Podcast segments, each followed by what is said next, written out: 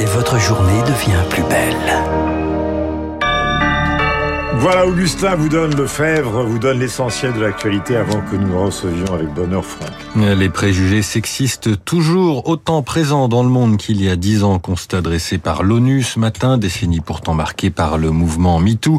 Près de la moitié de la population mondiale estime toujours qu'un homme est meilleur dirigeant qu'une femme et un quart qu'il est justifiable pour un homme de battre son épouse.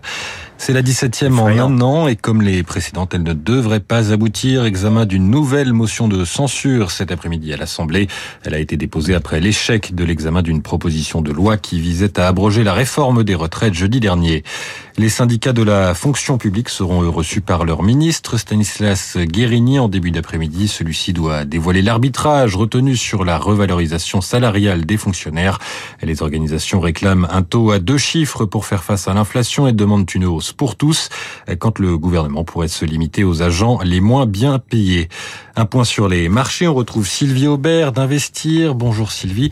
Quel début de semaine à la Bourse de Paris? Bonjour, bonjour Augustin, bonjour à tous. Eh bien, ça se passe pas mal en ce début de semaine, plus 0,6%, 7258 points pour le CAC. Alors, l'agenda économique est très chargé. Hein. Les investisseurs euh, veulent savoir ce qui va se passer du côté des grandes banques centrales. Il va falloir attendre mercredi et jeudi.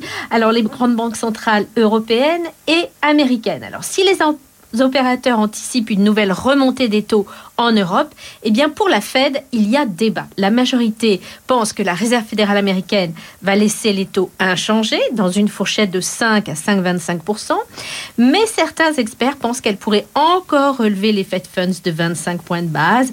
La hausse surprise des taux canadiens la semaine dernière a marqué les esprits, donc réponse mercredi. Du côté des valeurs, on va suivre Unibail Rodamco Westfield après la recommandation d'achat ce matin de la part de Goldman Sachs. Je vous rappelle que le CAC vient d'ouvrir en hausse, plus 0,6%, 7258. Sylvie Aubert, Investir pour Radio Classique. Merci Sylvie, il est 9h05 sur Radio Classique. Vous avez rendez-vous avec Franck Ferrand. Exactement, nous avons rendez-vous avec Franck Ferrand. Je me souviens d'avoir lu une phrase. Christian Dior écrivait très bien. Il avait ah une grande admiration pour Proust.